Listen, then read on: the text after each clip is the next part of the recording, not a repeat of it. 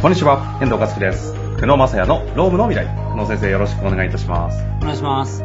さあ、ということで今週も行きたいと思いますが、前回から続きでですね、有給休暇についてまた行きたいと思うんですけど、前回は有給がどういうね、こう、あの、一言言うと、あの、大体有給の、経営者の有給の態度を見れば、あの、その人の経力分かるとね、手厳しいことをね、経営者を敵に回す発言があった久野先生なんですけれども。まあちょっと前回聞いてない方ぜひ聞いていただきたいんですが、今日はせっかくなので、まず有給休暇ってどういう制度なのかって改めてちょっと本当にいろはの意みたいなところかもしれませんけど、ちょっと教えていただけませんかね？はい。もともと有給の法律的な趣旨は、従業員の方に、有給なんで給与が払われるんだけど、休めるよというようなところですね。で、そういう権利を法律上与えたというところで、で、もう、最もの目的は、従業員の、まあ、体を休めてもらうっていうような趣旨になりますっていうところが、うんうんまあ、結構ポイントなのと、あとは、もう簡単な制度でいくとですね、まあ、入社してすぐは有給休暇って基本的にないんですね。はいはい。で、6ヶ月経つと10日間つきまして、そこから1年ごとに日数が増えてくるんですけど、ああ、はい。あのよくあの表があると思うので、1年半働くと11日ついて、で2年半働くと12日つくよ。見たことある。ありますよね何回見ても覚えれないやつ。うんあれ5年半か6年半ぐい。らいまで。あ、そうそうですね。はい。5年、6年半、6年半のところまでありますね。これまで。はい。いまして。で、あ前回ちょっとあの、もしかしたら間違えちゃったかもしれないですけど、あの、大体6年半勤めると20日間ですけどね。で、えっと7年半。6年半も勤めないと20日つかないんですか？そう、そうなんです、そうなんです。だから、えっと、1年半で11日、2年半で12日、まあ、3年半で14日、4年半で16日、5年半で18日、6年半で20日みたいな感じで、なるほど。あの、順番に書いていくとわかるんですけど、すぐに言うとわからないって、ちょっと専門家としては 問題あるかもしれないです。なるほど、なるほど。で、で、ポイントがあって、時効が2年なんですね。へえ。なので、意外と知らないです、そういうの話。そうなんですね。あ、そうですか。はい。はい。2年、2年なんですよ。2年なんですね。例えば2年半勤めるとですね、12日つくんですよ。そうすると、い初めの6ヶ月のところでどうなっちゃうの？要は、ちょっと少し難しいですけど、半年で10日ついて、1年半で11日ついて、うんうん2年半で12日つくんだけど、うんうん。2年前のちょ10日のやつは時効でなくなっちゃうんで、はあ、あ、なるほど。そんな感じなんで、2年以内になんとか消化していかなきゃいけないよね、みたいな、まあそういうようなことになります。これ、管理ややこしいのはそういうことなんですね。管理ややこしいです。で、あとね、もっともう昔、最近少なくなったんですけど、結構、古速って怒られるんですけど、ちょっとまた敵に回すかもしれないんですけど、例えば有給休暇って、あの、遠藤さんがですね、取りますって言った時に、はい例えばですよ、今、あの、1年半勤めてて、で、まあ、全くまあ強制取得とか一旦忘れてもらって、有給が21日あるとするじゃないですか。はいはいはい。あの、初めの半年の分が10日間あって、で1年半の分が11で、これ22か、22日あるとすると。これ1日使いましたって言ったら、どっちを使ったことになると思いますか？古いいやつ。、や気持ち的には、その古いやつですよ。そうですよね。うんで、就業規則にはい。新しい方から消化するって書いてるところもあるんですよ。あ、え？あ、就業規則にあえて書いてるってことですか？そうそうそう。はあ、なるほど。時効にさせてやろう戦略。そうそうそうそう。そ んなことやや、さらに、あの、ややこしいみたいな。え、それは適法なんですか？一応大丈夫ですね。はい。そうなの？はいうん なるほど。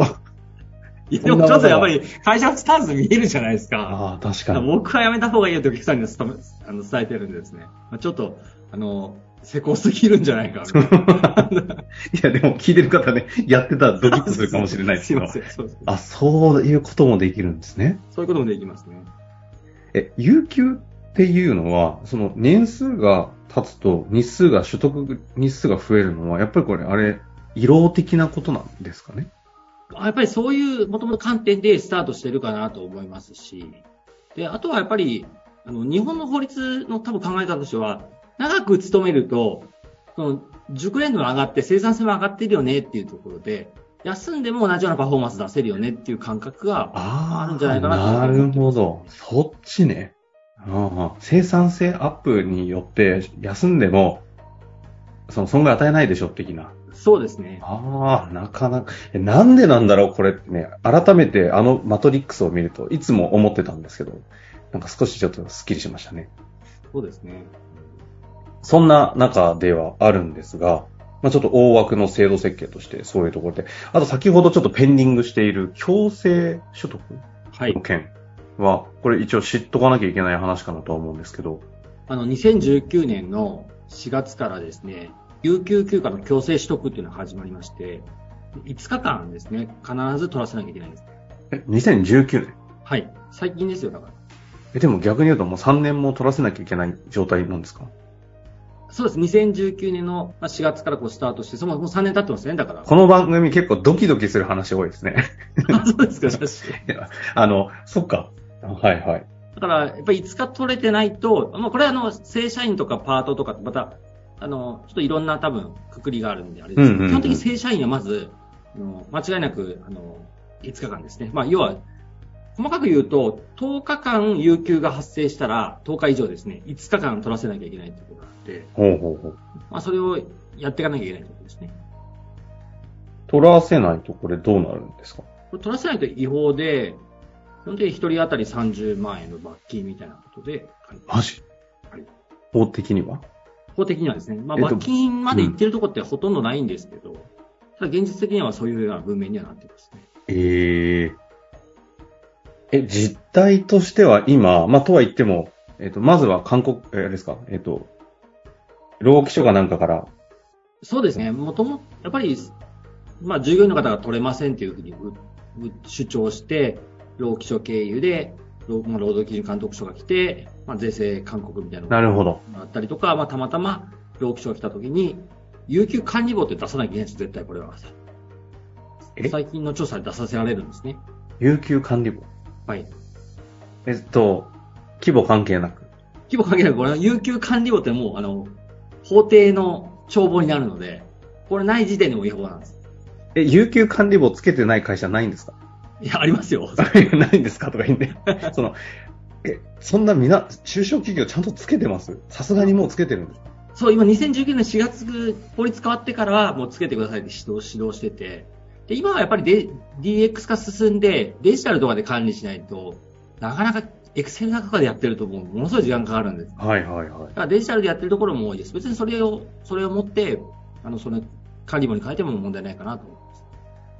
あ、そうなんですね。で、え有給管理簿は法定で決まっていて、5日間の取得をさせない場合は、えー指導が入ると。そうですね。それこれ、やらなかった場合は、罰金刑は今のところ、実際には出てないが、そうですね。あの、ただ、やっぱり労基署からですね、あの、えー実際に指導を受けているのに無視して、で、書類送検やってるところとか、書類送検も出てるんですか？そうですね、出てますね。そういうとこも出始めて、なんか今まで、なんとなく界隈でいけんじゃねえかみたいな雰囲気だったんですけど、さすがにまずいよねって話になって、で僕らもやっぱり言ってもやらない人はやらないので、こういうの出て、あの出てますよって話すると、さすがにうちもまずいかなみたいなことで動いてて、まあ、そういう意味でやっぱり法律が変わって、あのまあ、法律ってやっぱりあのか変わっただけじゃやらない人ってやっぱり一定数いて、はいはい動き出したっていうのが結構あります。3年経ってやっぱり動いてきてはいるんですね。そうですね。あの、有給休暇って、経営者の方にとっては、関係ないじゃないですか。てか、その、自分自身はこの対象外じゃないですか。そうですね。有給という肌感覚がよくわかんない生き物たちが経営者なのに、あの、前回ありましたけど、社員さんたちっていうのは基本的にめっちゃ取りたいものっていう、この、肌感と温度差がすんごいやつですよね。そうですね。やっぱり、会社は基本的には取らせたくない。で、働く人はもう権利なので取りたいっていう、なかなかその経営者と働く、まあ、従業員とのギャップが、まあ、激しい。まあ、給与とかも多分そうだと思うんです。ああ、賃金、そうですよね。給与と有給は、まあ、あと休日ですよね。休暇数とか。このあたりは結構労使のギャップが激しいところじゃないかなと。労使ギャップ、三大テーマ、さないてまあ、給与、どっかでやらないといけない。有給、休日。休日。なるほど。ありそう。ああ、そういうことなんですね。でもちょっとね、全体像として有給休暇、あの、概要は分かりましたが。あとなんか足りない補足とかありますか？このテーマについては。あそうですね。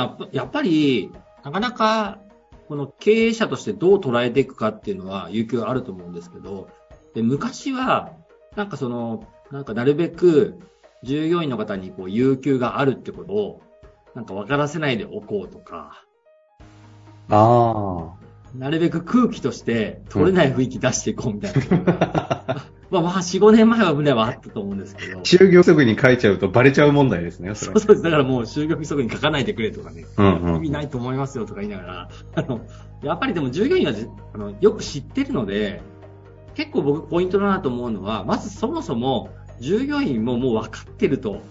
もう誰も YouTube 見ればの、あることは分かってるんだけど、でも従業員も気を使って取らないようにしてるっていうのが現状で、で、そこを別に全部取らせる必要はないんですけど、まあ、企業としてやっぱり成長していくことがポイントなので、毎年やっぱり取得率が上がってるとか、まあ、経営者として取れるように生産性上げていくみたいなことを、まあ、発信していくっていうのは結構大事なんじゃないかなと思います。なるほどですね。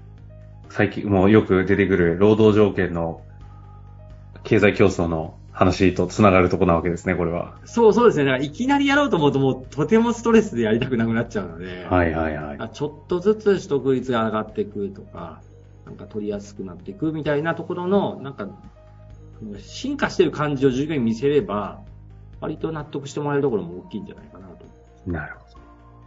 まあ、ということで、有給休暇というね、もう取らせなければならない時代に来ている、この休みを、どうそれぞれ経営者たちが考え、そして社員さんたちはどのように取得していくのかという戦いになってくると思いますけれども、まあなんかちょっとこの件はいろんな事例がね、実際に現場では起きているはずなので、もし何かこう、この辺具体的にうちの会社こんななってんだけど、みたいな質問がありましたら、ぜひお寄せいただきましたら、個別具体の公開コンサル的な話もできるんじゃないかなと思いますので、ぜひぜひ質問をお寄せいただけたら嬉しく思っております。ということで、今日のところ終わりたいと思います。ありがとうございました。ありがとうございました。